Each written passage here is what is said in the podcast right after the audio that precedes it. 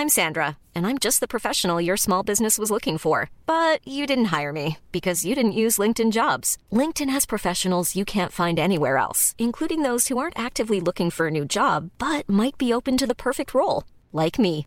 In a given month, over 70% of LinkedIn users don't visit other leading job sites. So if you're not looking on LinkedIn, you'll miss out on great candidates like Sandra. Start hiring professionals like a professional. Post your free job on linkedin.com/people today. Esta es la mesa de análisis a fuego lento. Bajo la conducción de Alfredo González Castro por El Heraldo Radio. Iniciamos.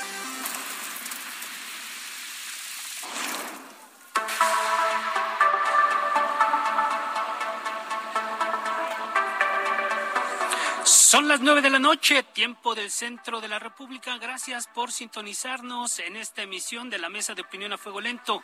Soy Alfredo González Castro y este martes, como cada semana, estamos transmitiendo totalmente en vivo por el 98.5 de su frecuencia modulada a prácticamente toda la República Mexicana y al sur de los Estados Unidos. Gracias, siempre gracias a la cadena de El Heraldo Radio. Esta noche con una transmisión especial me encuentro en las instalaciones de la Expo Guadalajara en el marco de la edición 35 de la Feria Internacional del Libro. Todo esto en la víspera de la presentación de tres importantes libros que ha editado el Heraldo Media Group. Cocina que inspira de nuestra sección GastroLab, un pasaje, un viaje por la gastronomía y la cocina. Plomo y pluma, pluma y plomo de los historiadores Christian Duverger y Luis Barjau. Un repaso del encuentro que tuvo Moctezuma con Hernán Cortés, Hernán Cortés con Moctezuma, un documento muy importante que vamos a estar presentando mañana. Y bueno, también vamos a presentar otro importante título, tal cual, El Monero Humorista, un perfil que hizo de nuestro caricaturista Juan Alarcón, que publica sus cartones todos los días en las páginas de El Heraldo de México y que fue escrito por la pluma y la prosa de nuestro colega Wilber Torre y cuyo prólogo tuve el honor de escribir. Y también, también vamos a presentar mañana en esta Feria Internacional del Libro el suplemento Panorama en el que cada semana abrimos nuestras páginas para dar espacio a las novedades del mundo de la cultura. Y lo que vale la pena decir, el motivo por el que estamos acá, es que interesados por la cultura, el arte y la educación, en el Heraldo Media Group decidimos abrir una beta para fomentar estos valores y qué mejor que sea a través de la edición de libros, de la lectura.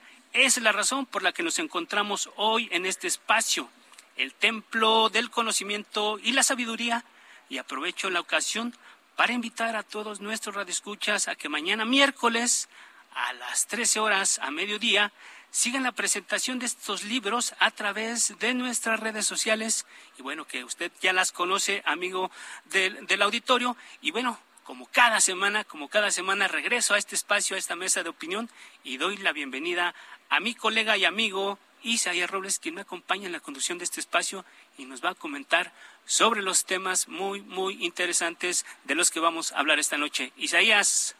¿Qué tal, Alfredo? Muy buenas noches, buenas noches. Pues sí, nosotros nos encontramos aquí con todo nuestro equipo en las instalaciones del Heraldo Radio aquí en la Ciudad de México. Te saludamos hasta allá, hasta Guadalajara.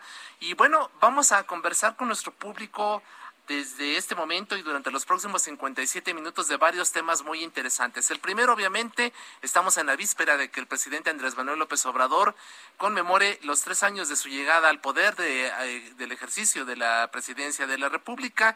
Analizaremos los, los retos y los logros de esta fecha. También vamos a preguntar a usted si usted ha sido objeto de, le han secuestrado su cuenta de WhatsApp, sabe qué hacer, cómo denunciar.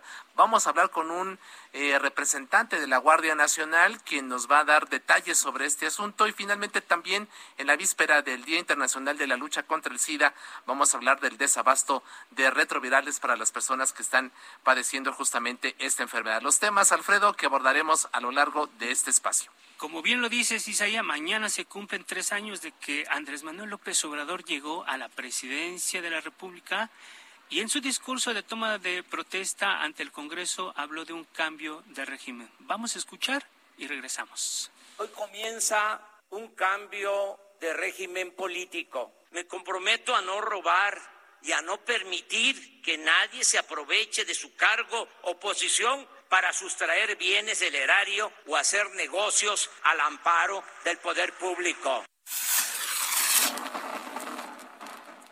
Hoy, a mitad de camino, vale la pena hacer un balance y establecer los retos del gobierno de la autodenominada Cuarta Transformación Isaías. Así es, Alfredo, y para ello damos la bienvenida al analista político e historiador José Antonio Crespo. Doctor Crespo, ¿qué tal? Bienvenido, muy buenas noches, gracias por estar con nosotros. ¿Qué tal? Muy buenas noches. Doctor Crespo, el primero de diciembre de 2018 hubo un cambio de régimen o de gobierno. ¿Cuál es la lectura que tiene usted a partir de esto que estamos viendo ya después de tres años? Bueno, intento de régimen sí lo ha habido y lo ha dicho muchas veces López Obrador.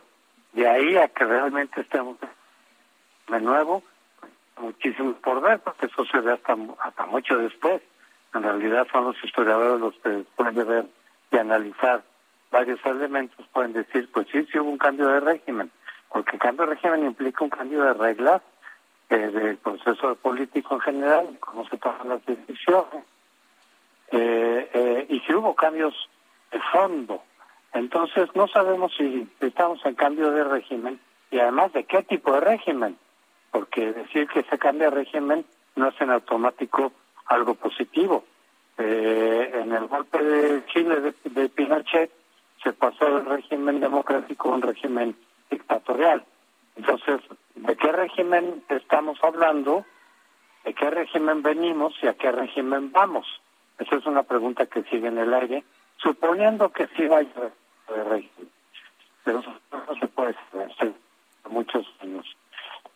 Es un gobierno distinto, eso sí, un gobierno que pretende las cosas de otra manera, que ha ofrecido casi una utopía, lo ofreció durante su campaña, con cambios sustanciales, con cambios profundos, todos ellos benéficos para el país, pero la pregunta es no lo que ofreció, sino lo que está cumpliendo a la mitad ya de este gobierno.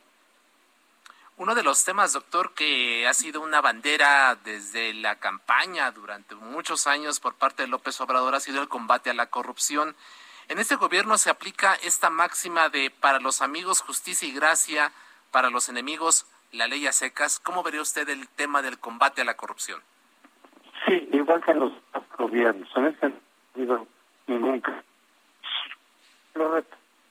Vamos, si le parece, doctor, tenemos un problema con la comunicación con el doctor José Antonio Crespo. Vamos a, a restablecer la, la misma. Vamos a volverle a llamar porque estaba siendo muy deficiente. Eh, a fin de que podamos establecer con precisión cuáles son sus puntos de vista, pero ya lo comentaba Alfredo, el doctor Crespo pues eh, deja abierta, deja en el aire la posibilidad de si hay un cambio de régimen y también dice si lo hubo, hacia dónde, si estamos mejor o peor que antes.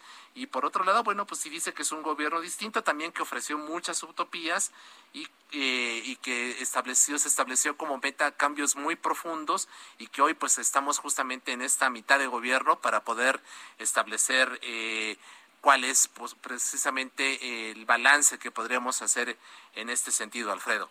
Así es, Isaías. Amigos del auditorio, pues mañana, mañana se lleva a cabo la ceremonia de este, digamos, eh, no sé si informe, pero bueno, va a dar, va a rendir cuenta sobre los tres años. Mañana se cumplen los tres años en, en, los que el presidente López Obrador rindió protesta, ya lo decíamos, allá en el Congreso de la Unión, y, y lo que lo que vale la pena es observar qué novedades nos tiene el presidente porque para empezar es, es la primera, el primer evento que se hace eh, después de la pandemia eh, será multitudinario y parte importante de la nota, como decimos nosotros, Isaías, los periodistas, es que eh, dejó abierta a, a, decisión de los ciudadanos que acudan a, a, la plancha del Zócalo si deben o no usar cubrebocas y parece una cosa muy, muy simple, pero significa mucho porque estamos en una situación de riesgo sanitario, no solamente en México, sino en prácticamente todo el mundo por este, por esta nueva cepa que se descubrió del,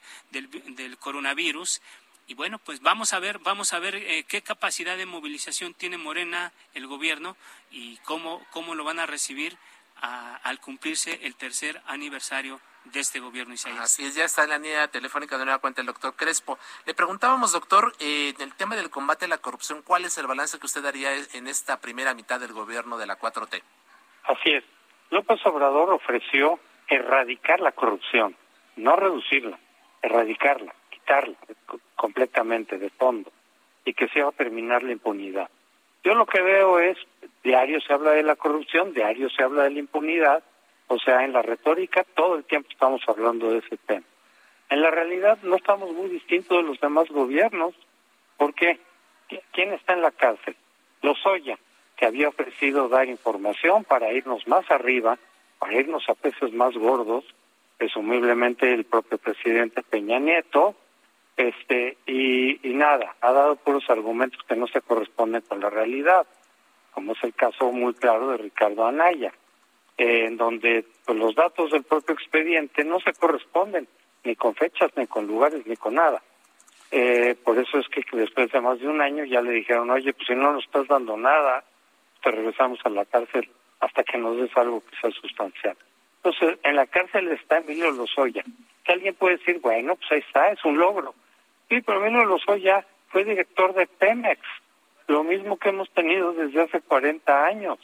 ¿Cuál fue el golpe contra la corrupción más duro en los años de Miguel de la Madrid? Estoy hablando del 82.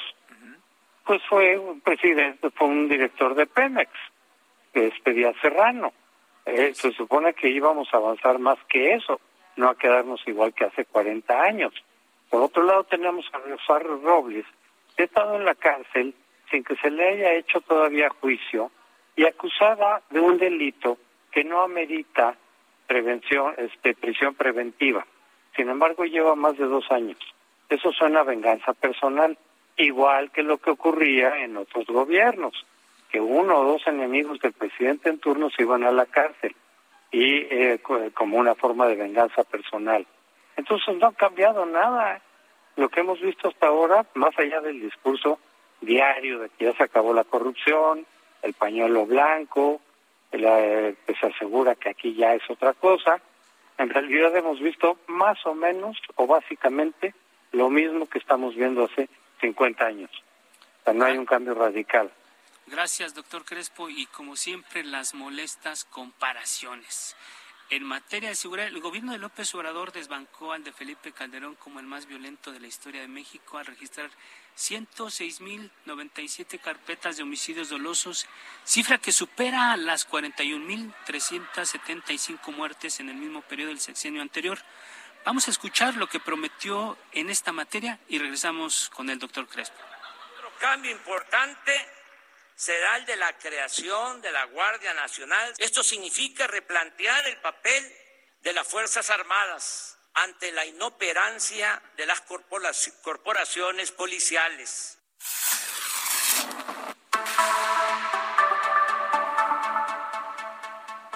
¿La inseguridad, doctor Crespo, será el talón de Aquiles de esta administración? Pues lo ha sido desde Peña, desde Calderón.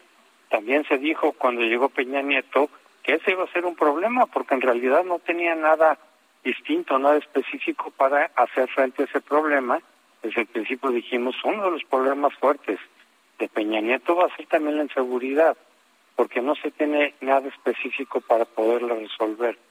López Obrador pasó dos años criticando esa estrategia y dijo que la iba no a resolver completamente, pero sí a reducir a la mitad. Pero cuando veíamos las estrategias, pues parecían de caricatura. Era decir, le vamos a dar becas a los jóvenes, por lo tanto, los jóvenes de tres mil pesos ya no se van a reclutar en los cárteles, con lo cual los cárteles ya no van a tener gente que trabaje para ellos y se van a venir para abajo. Así de absurdo era el planteamiento que decía López Obrador. Y de abrazos y abrazos de no balazos, ¿no? Eso sí también, de tratar de convencer a los eh, pues a los narcotraficantes, a los capos, pues que ya le hicieran caso a sus abuelas, ¿no? de sus mamás. Pero también lo de los jóvenes, lo dijo en serio durante la campaña. No, sí, Entonces, cuando veía a uno de esos decir, no, pues no va a funcionar, eso está basado en fantasías. Y efectivamente está el nivel de violencia pues mayor, porque esos programas de fantasía evidentemente no funcionaron. Claro. Así es, doctor Crespo. Y regálanos un comentario ya para ir cerrando tu participación, que agradecemos sobremanera el asunto de la mal entendida austeridad y la aplicación a rajatabla generando un austerocidio, que le han llamado. ¿Qué opinas, doctor Crespo? Yo estuve a favor de la austeridad cuando la planteó López Obrador en la campaña, pero desde ahí mismo yo hacía la advertencia, decir, sí, pero tiene que ser realmente muy cuidadosa, planeada, solamente en aquello que realmente sea prescindible, porque si se empiezan a seguir con eh, presupuesto de cosas que sí funcionan, entonces vamos a tener un déficit de calidad, un déficit de servicio de la, de la administración pública. Y eso es lo que ha pasado. Eh, el, el, la austeridad, por eso ya le llaman austericidio, porque empezó a cortar más de la cuenta, empezó a llegar a, pues, a, tocar hueso y eh, a consecuencia hemos, hemos tenido un gran déficit de salud. Cuando se quitó el seguro popular y muchísima gente quedó sin nada, no es que no es que funcionara perfecto, pues no, pero había mucha gente que estaba recibiendo algún tipo de ayuda del seguro popular. Esa gente ya no tiene nada. Había eh, comedores comunitarios para que no tuviera que comer en algún momento determinado, también ya se quitaron.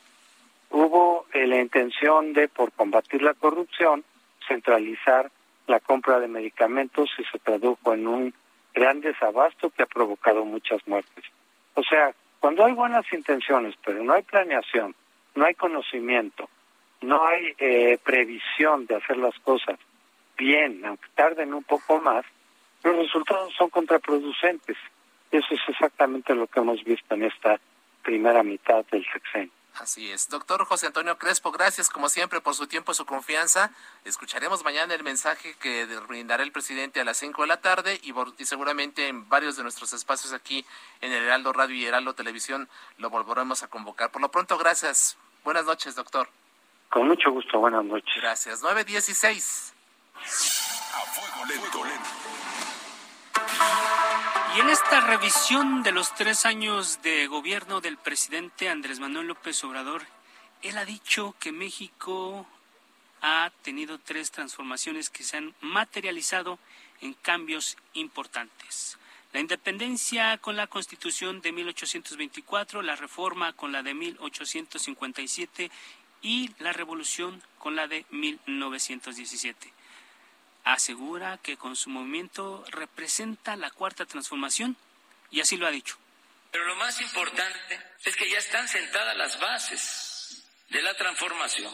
A solo dos años, nueve meses de ocupar la presidencia, puedo afirmar que ya logramos ese objetivo. Repito, sentar las bases para la transformación de México.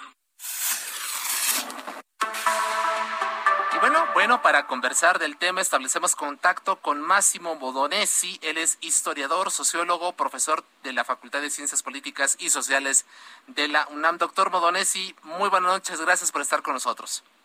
Buenas noches, eh, gracias por la invitación. Al contrario, gracias. ¿Estamos realmente, doctor, eh, viviendo la cuarta transformación de la historia de México?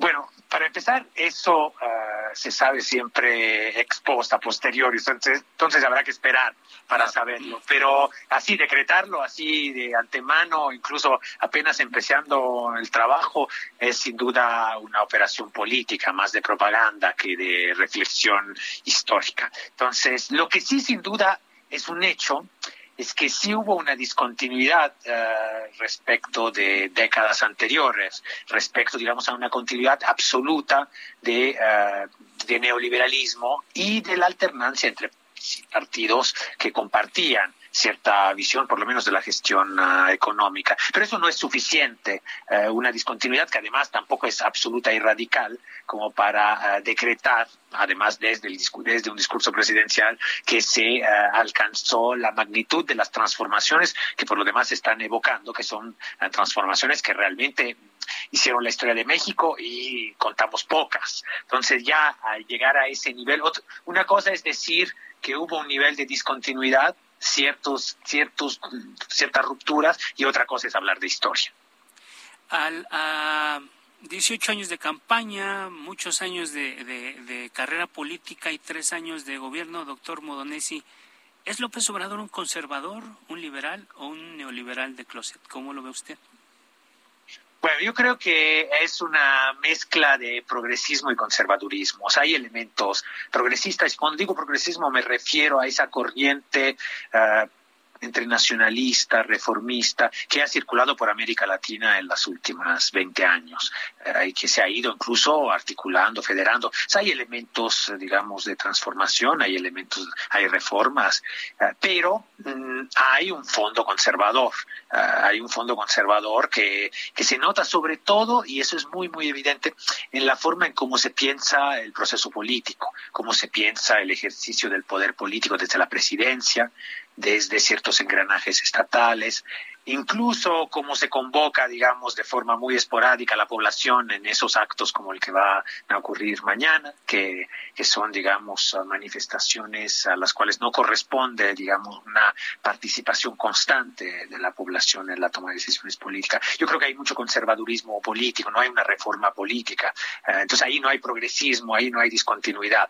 Después, si entramos al tema de las políticas públicas de la política económica, yo creo que sí, la cosa está más... Uh, es más híbrido, es más una mezcla de progresismo y conservadurismo.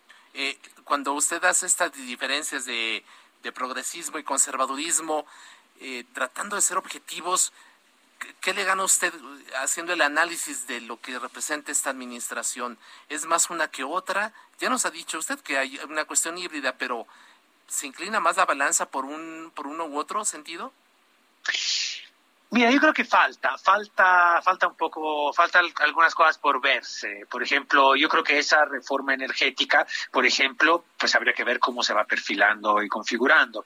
Eh, personalmente, por cómo me hubiera gustado, yo le voy más conservador que progresista. Pero ahí también hay que ser, eh, siendo objetivos, el balance lo haremos al final. Hay que ver si, si se introducen algunos elementos. Por ejemplo, yo siento que falta una reforma tributaria, una reforma fiscal, eh, que es fundamental. Cualquier progresismo respetable eh, en términos redistributivos interviene en, eh, términos de mayor progresividad en, una reforma fiscal. Creo que no ha habido también reformas educativas significativas en términos de una apertura eh, que marcara una discontinuidad con, con las administraciones anteriores. Así a mí me faltan cosas para realmente terminar de convencerme de que es más progresista que conservador.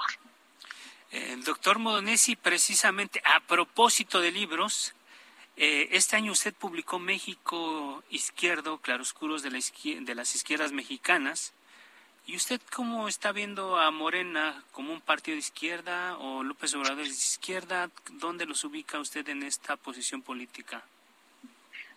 Yo creo que están a la izquierda del escenario y del tablero político partidario, pero creo que se han distanciado de algunos valores y algunas prácticas, por lo menos ideales, que caracterizaban las izquierdas mexicanas. Entonces, en ese sentido, creo que Morena se ha asimilado muy rápidamente al, al sistema de partidos políticos y a sus prácticas, así, de pequeña política eh, y de política estrictamente electoral, de cargos, de riñas internas, de falta de transparencia, de falta de debate.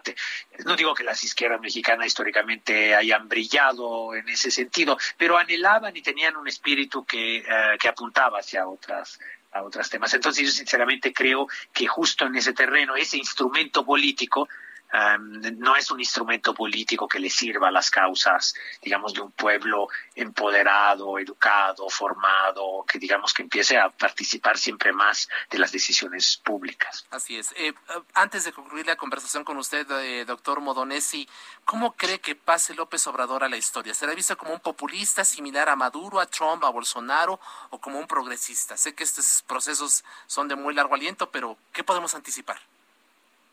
Bueno, yo creo que para empezar, él dijo que, que, deja después de un sexenio. Entonces, ahí, eh, si deja después de un sexenio, difícilmente va a pasar a la historia, digamos, como Maduro, o sea, como alguien, digamos, que ha, que ha constituido un, régimen político. No va a ser asociado a, a un régimen político. Seguramente no va a ser asociado a figuras como Trump y Bolsonaro, porque él es de otro signo, viene de otra tradición y de otra historia, que no sea de izquierda, digamos, eh, clásica, pero sin duda es del ala izquierda del, de lo que fue el priismo, de lo que fue el nacionalismo revolucionario. Entonces, eventualmente, si pasa la historia, habrá que medirlo con, uh, con personajes nacionales y, y, latinoamericanos más de corte progresista. Claro. Doctor Máximo Modonesi, historiador, sociólogo, profesor de la Facultad de Ciencias Políticas y Sociales de la UNAM, gracias por aceptar nuestra invitación y por estar con nosotros esta noche. Muchas gracias, buenas noches. Muchas gracias. Alfredo, si te parece, una, hacemos una pausa para volver contigo hasta allá, hasta Guadalajara y nosotros aquí en la Ciudad de México. Vamos y regresamos.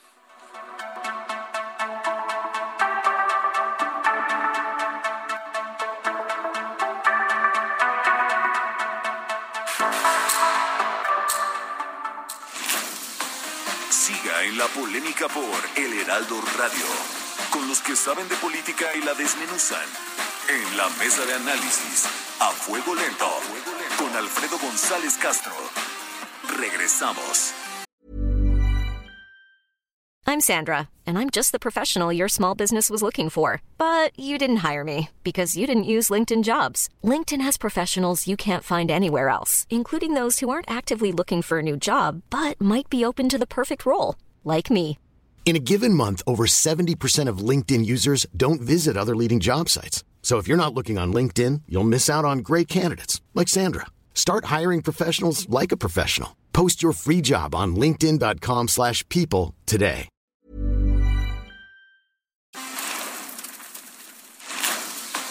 Siga en la polémica por El Heraldo Radio, con los que saben de política y la desmenuzan en la mesa de análisis a fuego lento con Alfredo González Castro. Regresamos.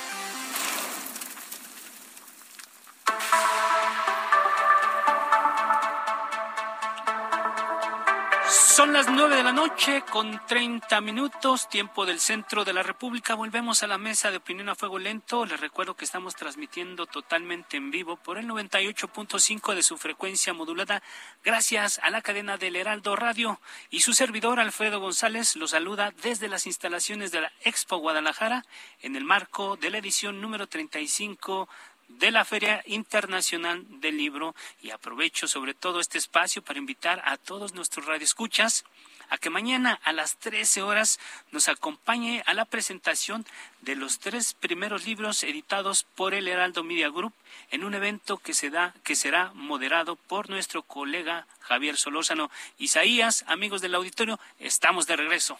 Así es, Alfredo. Eh, un saludo hasta allá, hasta Guadalajara, hasta la Perla Tapatía. Y hablamos en la primera parte de este espacio sobre el balance necesario en la víspera de los tres años de que Andrés Manuel López Obrador asumiera la presidencia de la República. Platicamos con el politólogo José Antonio Crespo y con el historiador eh, Máximo Modones. Eh, para hablar justamente de lo que ha significado estos primeros tres años del autodenominado gobierno de la Cuarta Transformación, pero tenemos otros asuntos importantes que seguramente van a llamar mucho la atención de nuestro público. Alfredo, por ejemplo, tú has sido objeto del robo de tu, del hackeo de tu cuenta de WhatsApp.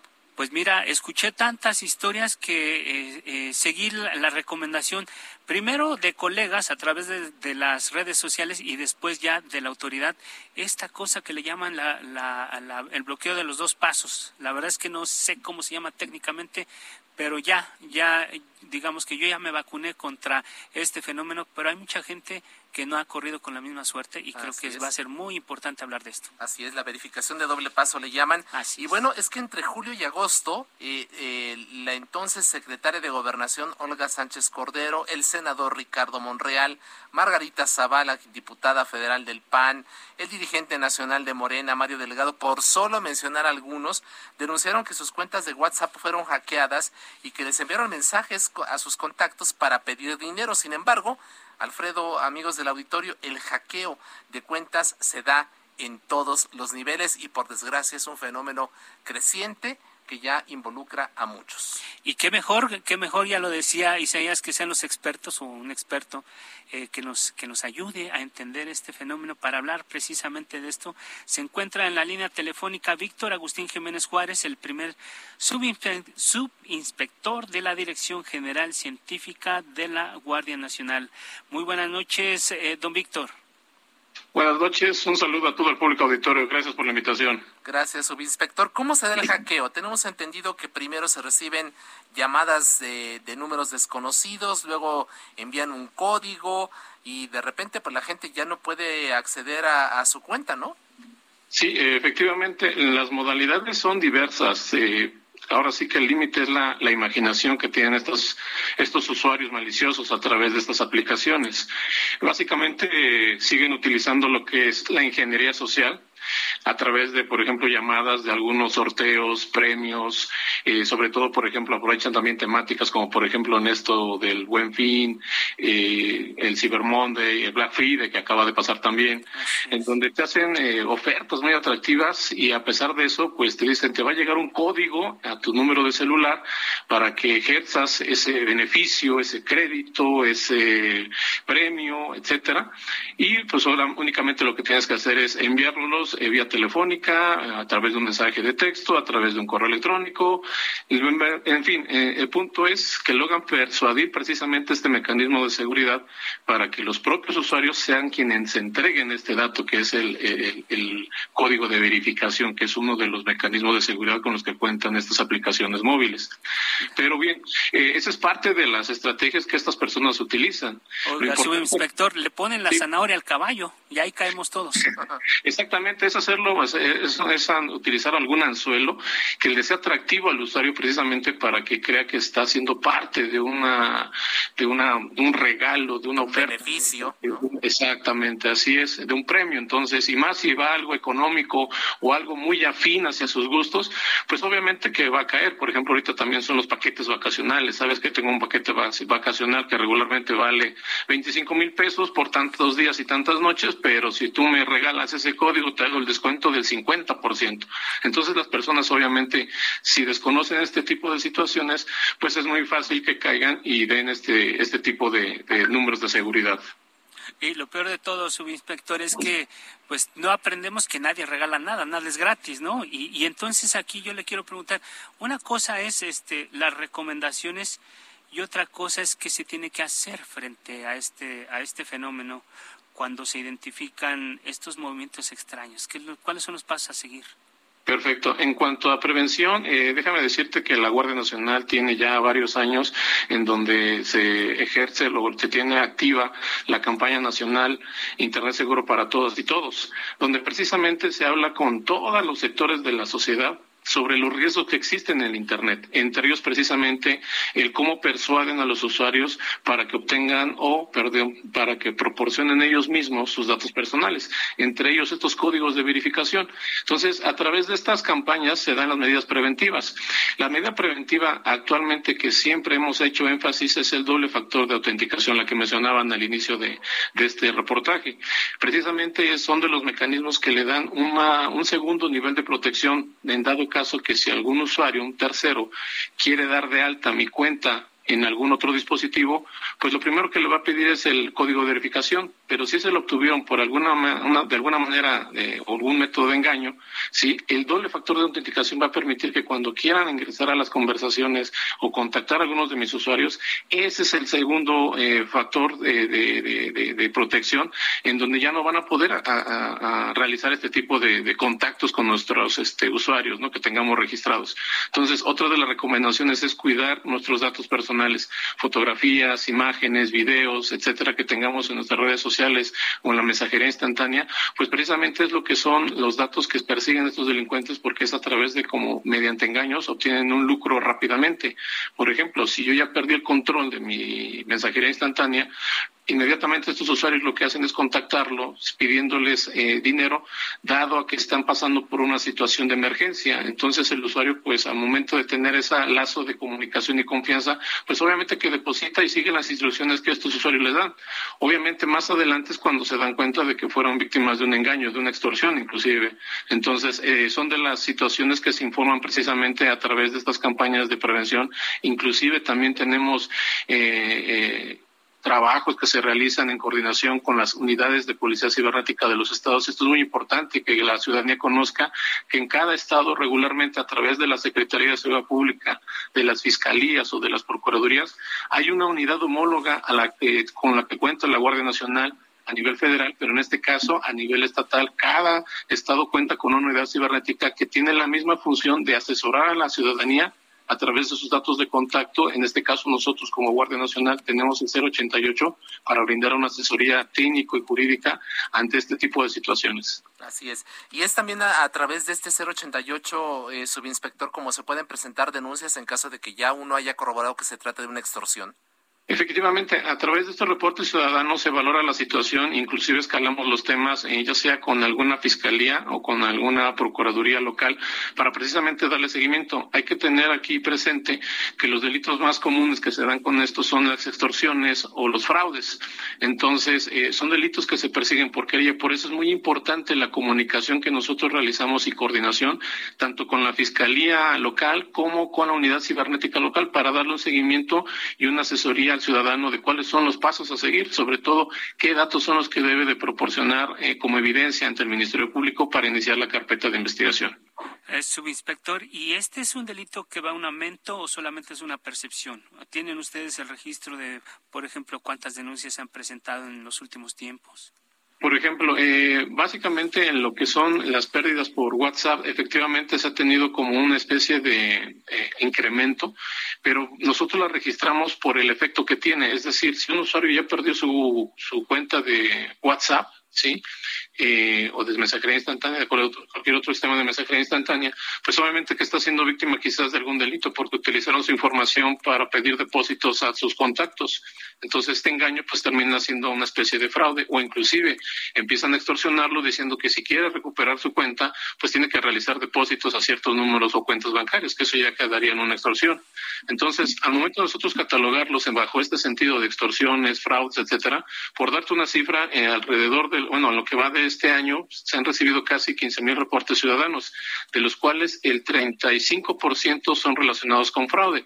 Y algunos de esos fraudes precisamente son derivados de la pérdida del control de la mensajería instantánea, por mencionar algunos de sus, de, sus este, eh, factores de, ¿cómo se llama?, de vulnerabilidad por las cuales este, utilizan esta información. Así es, subinspector. ¿Cómo se sanciona este delito? ¿Cuáles son las penas que establece la ley mexicana para, para quienes lo cometen? Sí, pues básicamente sería eh, leer cada eh, eh, tipo penal en cada estado, porque varía de acuerdo a cada entidad federativa. Como le vuelvo a repetir, es un delito que se persigue con, por querella. Inclusive tengamos presente que el nuevo sistema de justicia, inclusive la reparación del daño está vigente en el sentido de que si la persona en su momento es citada a declarar porque se detecta quién fue la responsable, si la persona regresa el, el daño patrimonial del, del cual fue eh, utilizada la información, pues obviamente que con eso se sanciona la, perdón, se, se terminaría lo que sería la, la, sentencia. Entonces, sin embargo, hay otros que dependiendo de la magnitud y de la gravedad podría catalogarse con otros delitos. Entonces, ahí sería básicamente analizar cuál es la situación de cada uno de ellos. Subinspector Jiménez, usted ya dijo que en realidad sí es un delito que, que va un en aumento y yo quiero preguntarle si la Guardia Nacional específicamente ha implementado medidas adicionales para, para contrarrestar estos ataques, eh, no solamente ya vía teléfono celular, sino incluso en el ciberespacio. Sí, exactamente. De hecho, como te vuelvo a repetir, se hace énfasis, ahora más obviamente, con la campaña que se tiene vigente, Internet Seguro para Todas y Todos. Ahí hay rubros de ciberseguridad ciudadana y es donde precisamente se concientiza a la ciudadanía sobre los riesgos que existen en la red, específicamente en este caso de los eh, de la mensajería instantánea, de cuáles son los riesgos y cuáles son los mecanismos de, prevención que se deben de tener en cuenta, pues, para mitigar este tipo de situaciones. Esa es por un lado la campaña.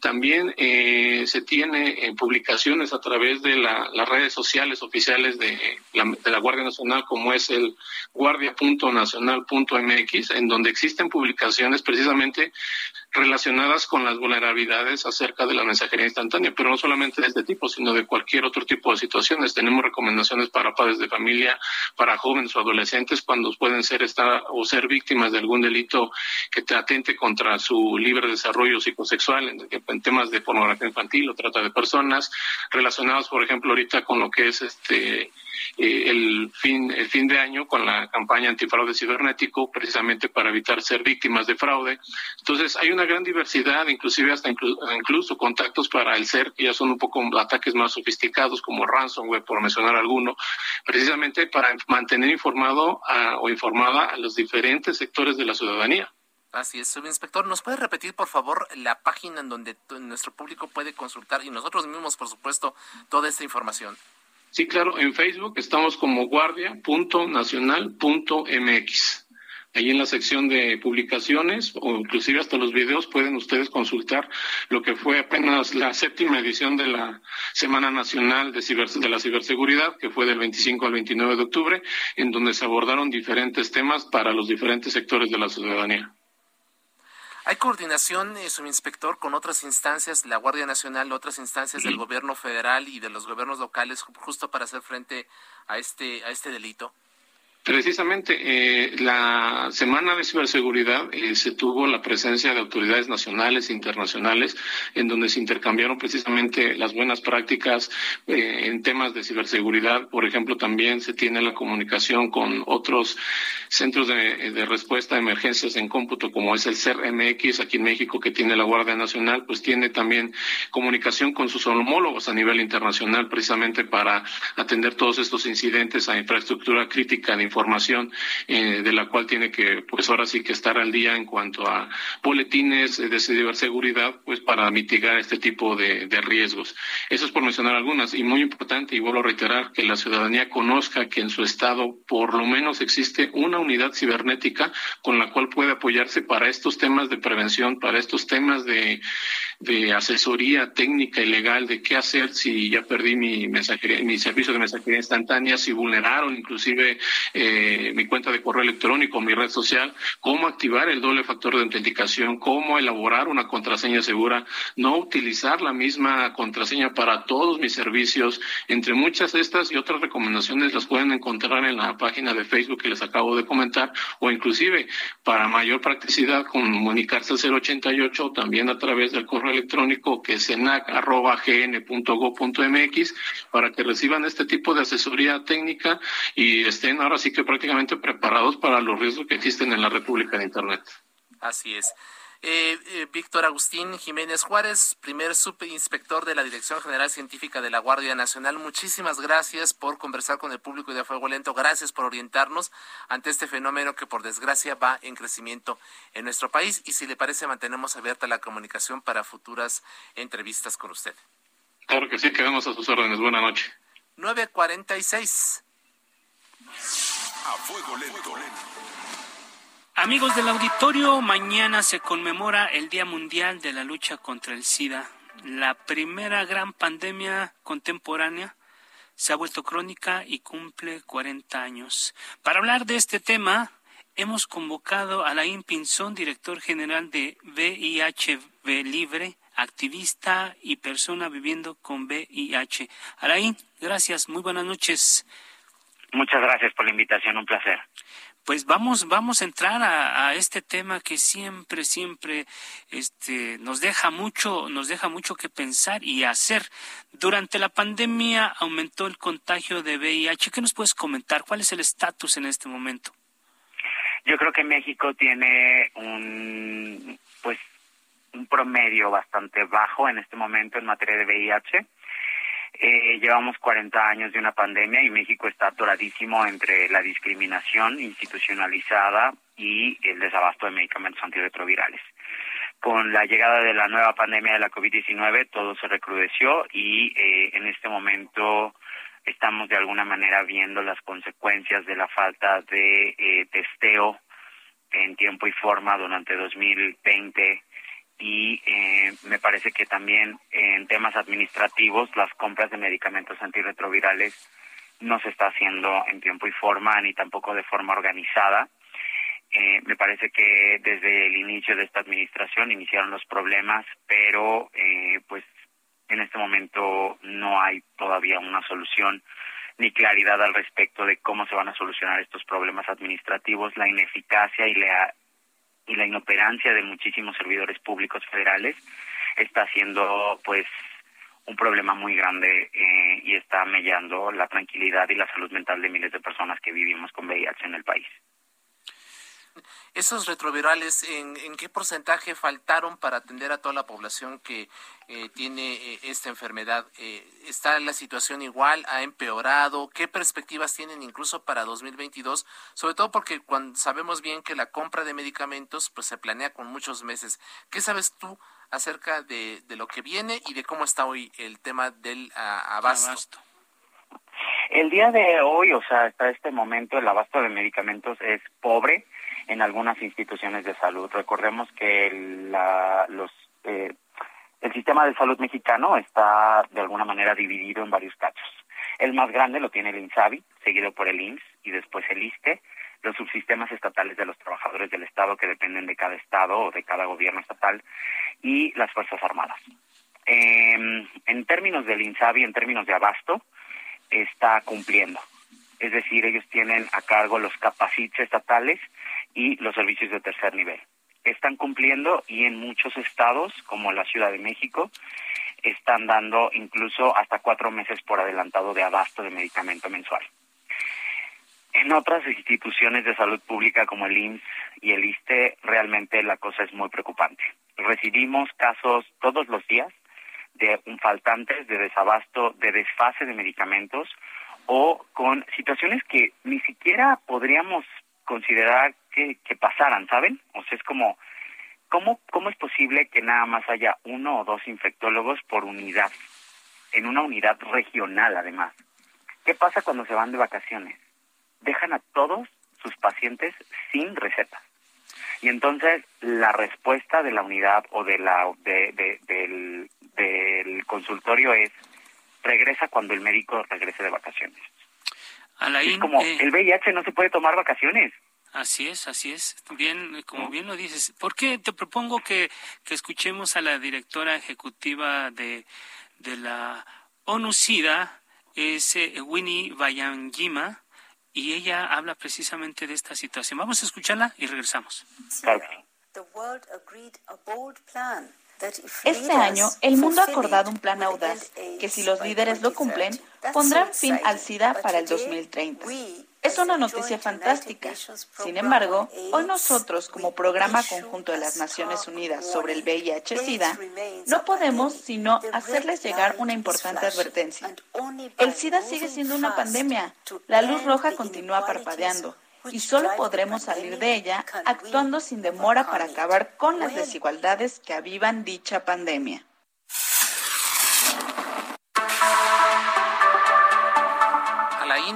Habla precisamente la directora de UNUCIDA de la posibilidad de que antes de que concluya esta década se tenga una vacuna, una vacuna contra el VIH-Sida. Eh, ¿Tú qué sabes sobre estas investigaciones? Sí, de hecho México participa en este ensayo clínico llamado Mosaico, que es un ensayo clínico en fase 3, que es la fase más alta en la que un ensayo puede llegar. Eh, además de México, pues están otros países y pues es un protocolo que se llama Mosaico. Se está, obviamente, está albergado en la clínica especializada Condesa en su sede de Iztapalapa. Ya pasó la fase de reclutamiento, en este momento ya nada más se están poniendo vacunas de refuerzo y obviamente todo el seguimiento. Me parece que es una noticia muy alentadora y cuando se dio la noticia de la llegada de este ensayo clínico a México, creo que levantó muchísima esperanza, no nada más entre las personas que vivimos con VIH, sino en general en la comunidad científica sí creemos que, pueda llegar una cura, sin embargo creo que tengo, también tengo que ser muy claro. No creemos que nosotros o esta generación pudiésemos ver materializado eh, la llegada de esa vacuna. Yo creo que va a tardar más tiempo. Alain, eh, ya pasaron 40 años Y la pregunta que yo te quiero hacer, ¿en qué sector de la sociedad se está focalizando en este momento la transmisión de, esta enfermedad? Eh, está en hombres que tienen sexo con hombres, la epidemia está concentrada en México en hombres que tienen sexo con hombres y en mujeres trans y también en consumidores de drogas inyectables. Eh, a mí me parece que el mayor problema es justamente el acceso a los servicios de salud. No nada más en estos institutos con seguridad social, sino en realidad en todo el país. Tenemos Capacit uno por estado, si bien nos va dos o tres por estado. Pero ¿qué pasa con todas estas personas que viven en Veracruz a seis horas del Capacit? En Michoacán a cuatro horas. En Tamaulipas a cuatro horas. En Baja California a seis horas. No estamos haciendo absolutamente nada porque estas personas que viven en comunidades alejadas tengan acceso a medicamentos antirretrovirales, a un servicio de salud digno. Entonces, creo que lo que nos falta primero es voluntad política en este país, para ver a las personas que vivimos con VIH como agentes de derechos humanos y también como personas, como seres humanos, como personas productivas que somos, como personas que tenemos familia, que tenemos trabajo, que pagamos impuestos, que también tenemos sueños, que también tenemos anhelos y que también tenemos ganas de vivir. Creo que se nos ha dejado el estigma de que el VIH y el SIDA está afectando principalmente a eh, hombres homosexuales y a personas trans o a mujeres trans. Y ese sesgo nos lleva a los prejuicios y a los estigmas que vivimos hoy en día. Porque muchas empresas están pidiendo todavía eh, pruebas de VIH para dar trabajo, incluso del gobierno. En muchos bancos para dar hipotecas y seguros piden pruebas de VIH y en muchas aerolíneas también están pidiendo de forma ilegal o están haciendo pruebas de VIH no consentidas. Gracias. Entonces, no hemos avanzado. Así es. Alain Pinzón, muchas gracias por esta conversación con el Heraldo Radio. Muchas gracias. Muchísimas gracias. Nos vamos, Isaías, se nos acaba el espacio. Eh, invitarnos a que mañana nos escuche a esta misma hora en estas frecuencias en la mesa de opinión eh, con la silla rota y también a que nos acompañe en la presentación de estos libros mañana a la una de la tarde por nuestras redes sociales. Agradecemos a quienes hacen posible a Ángel Arellano este espacio, Georgina. La polémica por hoy ha terminado. Le esperamos el próximo martes para que con los expertos analicemos la noticia y a sus protagonistas en la mesa de análisis a fuego lento por El Heraldo Radio, con la H que sí suena y ahora también se escucha. Heraldo Radio.